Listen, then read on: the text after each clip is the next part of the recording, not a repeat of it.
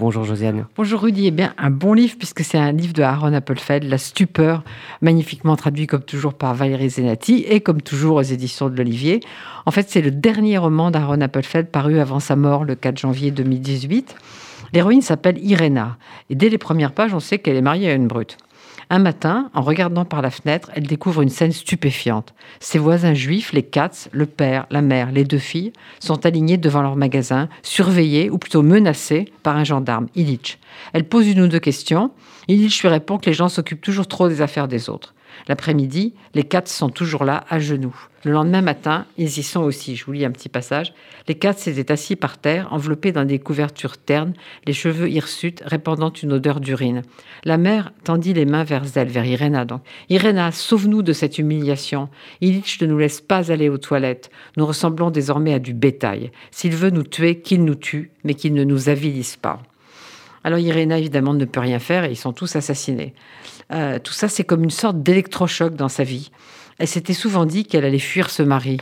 Et euh, en fait, elle disait demain, je ficherai le camp. Et puis elle le faisait jamais. Et là, elle le fait. Elle va d'abord chez sa tante Yanka, mais elle n'y reste pas. En fait, elle se reproche à la fois de n'avoir rien pu faire pour les Cats, mais je pense que plus profondément, au fond, elle se reproche de ne pas les avoir aimés. Et commence alors une étrange errance que je vais vous laisser découvrir et qui pose beaucoup de questions évidemment sur les relations avec les Juifs dans ce pays.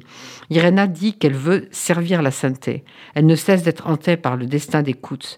Bien, des pardon. Bien sûr, certains la prennent pour une sorcière, souvent des hommes. Heureusement, d'autres la protègent, surtout des femmes. Donc je ne vais pas tout vous dire parce qu'il faut vraiment lire cette stupeur comme tous les livres d'Appelfeld. Mais voici un petit passage qui en dit long. Plus tard, une femme s'approcha d'elle et lui dit Je m'appelle Mila, je suis veuve, mon mari est mort. Il y a plusieurs années, et mes enfants se sont dispersés en ville. Depuis que les Juifs ont été assassinés, les nuits sont devenues des cauchemars. En vérité, je les haïssais, mais je ne souhaitais pas leur mort. À présent, il me semble que les fantômes réclament la mienne. C'est pas une histoire de fantômes, et c'est une histoire très difficile, mais magnifique.